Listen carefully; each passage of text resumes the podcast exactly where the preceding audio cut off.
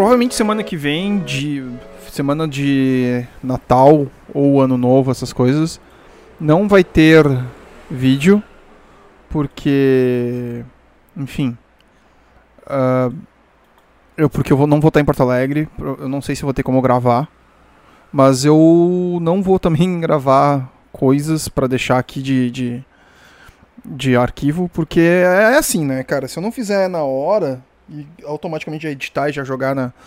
já deixar agendado, para mim não tem muita graça.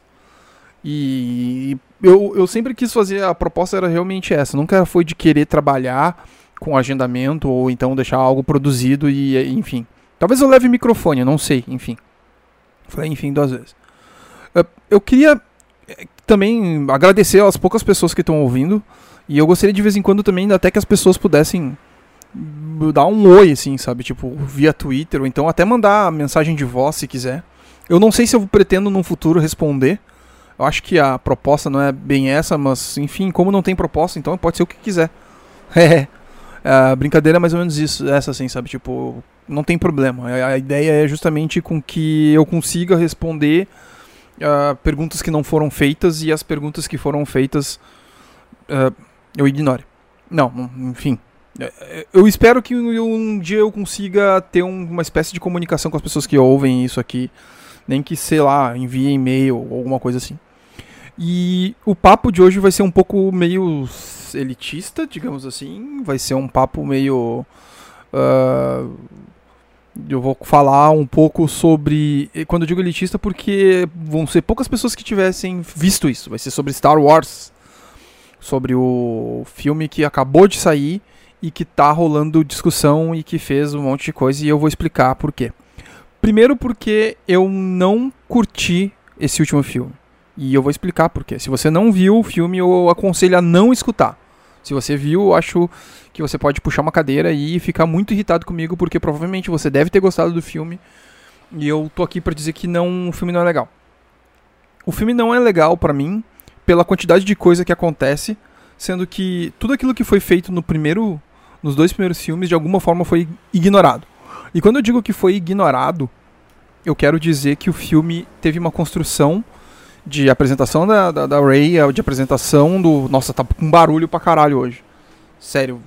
Porra, sexta-feira, 10h15 da noite. Enfim.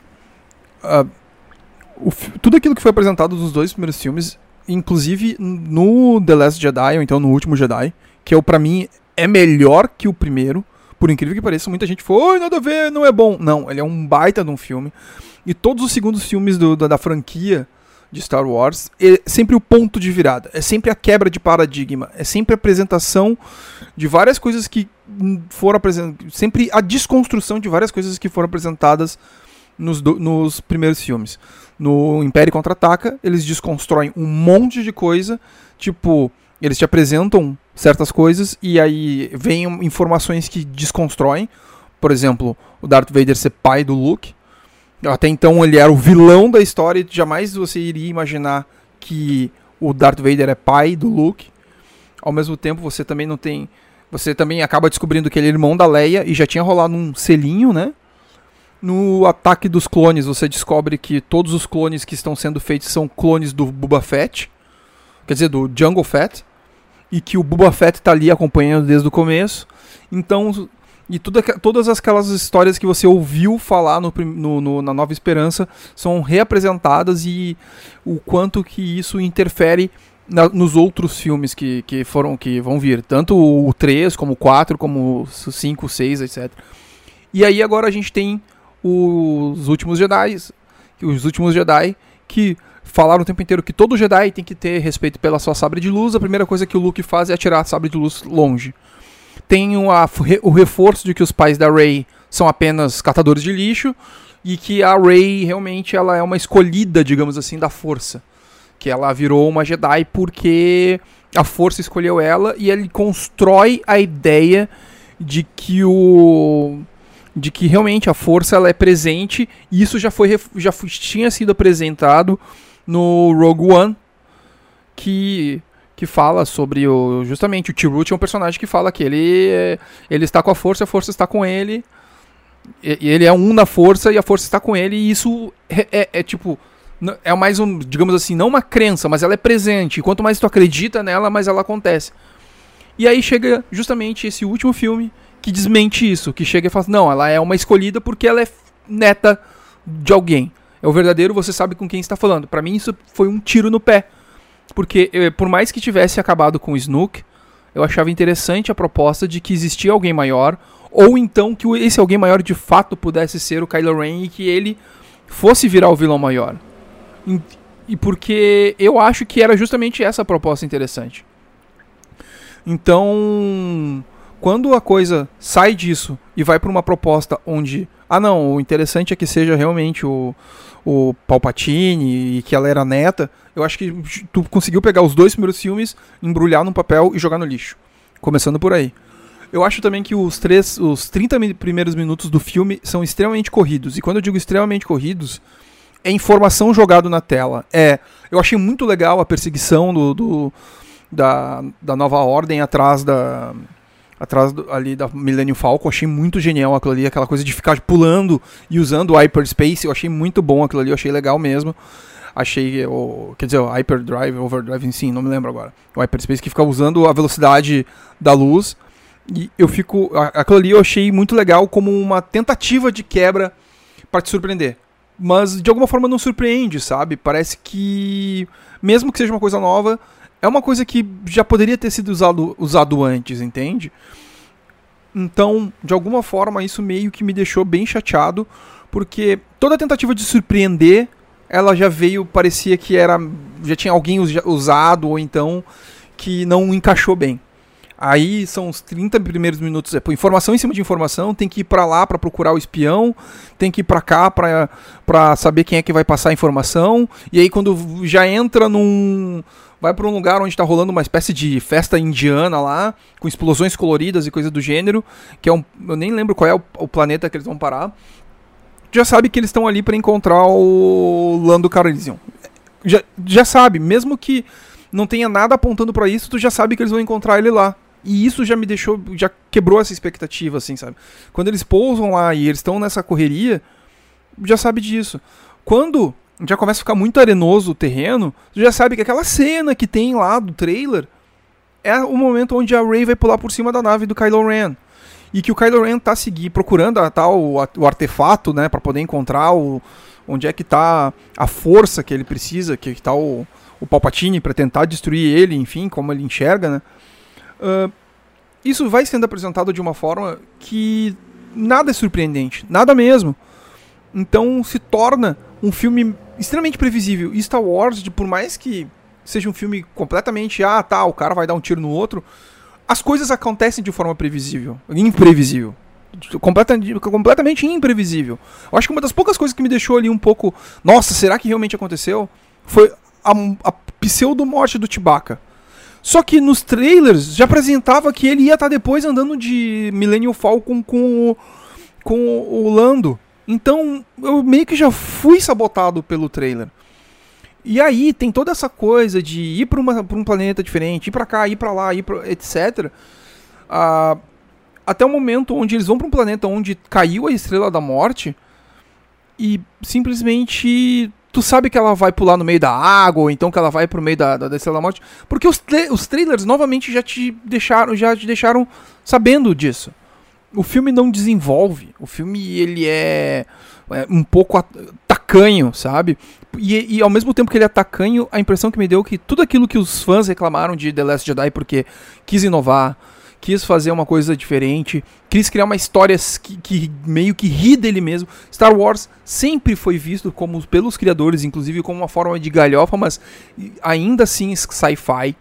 E eu não acho que Star Wars seja uma galhofa, eu gosto demais, mas eu acho que eles sempre riram dele mesmo como Star Wars, e eu acho que era justamente isso que faltava, para mim é um dos melhores filmes. Ah, mas porque teve a luta lá com os Cavaleiros Vermelhos, não sei o que, cara, a gente teve a luta agora com os Cavaleiros de Rain e não durou nem dois minutos, sabe? Tipo, foi péssimo. Acho que a história ali, aquele momento onde o Kylo Ren e a, e a, e a Rey brigam por quem puxa o quem puxa a nave, ela tem muito mais impacto para mim na, do que o, quase todo o filme. Então, o lance também do, do, do, do de como todo ermitão é reforçado também a história de todo no, no, agora voltando de novo pro pro The Last Jedi, que todo ermitão Jedi que faz besteira, ele some do mapa, eu acho muito boa. E agora não tem mais nenhum ermitão Jedi, só tem ela. E aí rola tudo isso para no final ter a grande briga briga final que a que o é ela contra o é ela contra o Palpatine, sabe? E aí rola um momento mais copiadura, copiadura mesmo, que eu sei que não existe essa palavra, mas é, é, rolou um copy cola ali descarado, apesar de serem de mesmo do, do, serem da mesma da mesma dona assim, dizem, né? Eles copiaram na cara dura Vingadores Ultimato. Porque o Palpatine fala: "Ah, eu sou todos os Siths". E aí só ela pega e fala: "Ah, eu sou todos os Jedi. E explode o Palpatine, ele desaparece como o Thanos. Só faltou ela realmente estalar os dedos e ela morre. Ironicamente, ela morre. Aí que é a diferença. Ela morre, só que quem traz ela de volta à vida não é nem o Kylo Ren. É a é a Leia. A Leia que tá mantendo o Kylo Ren vivo. Desde o momento que ele toma. Ele foi morto pela Rey a Leia sentiu que precisava dar uma energia vital para ele e fica mantendo vivo até ele cumprir, digamos assim, o papel dele.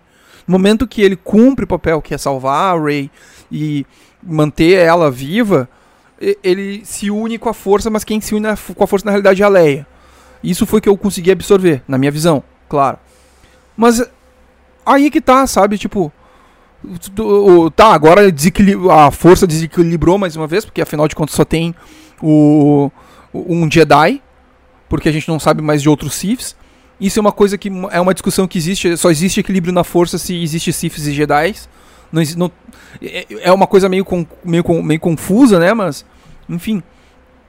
E é isso que me deixou muito. Ela tá, a ascensão de, Sky, de, de, Skywalker. O único Skywalker que tinha no momento era o Kylo. Aí agora só tem a Rey. A Rey assume o, o nome de Skywalker.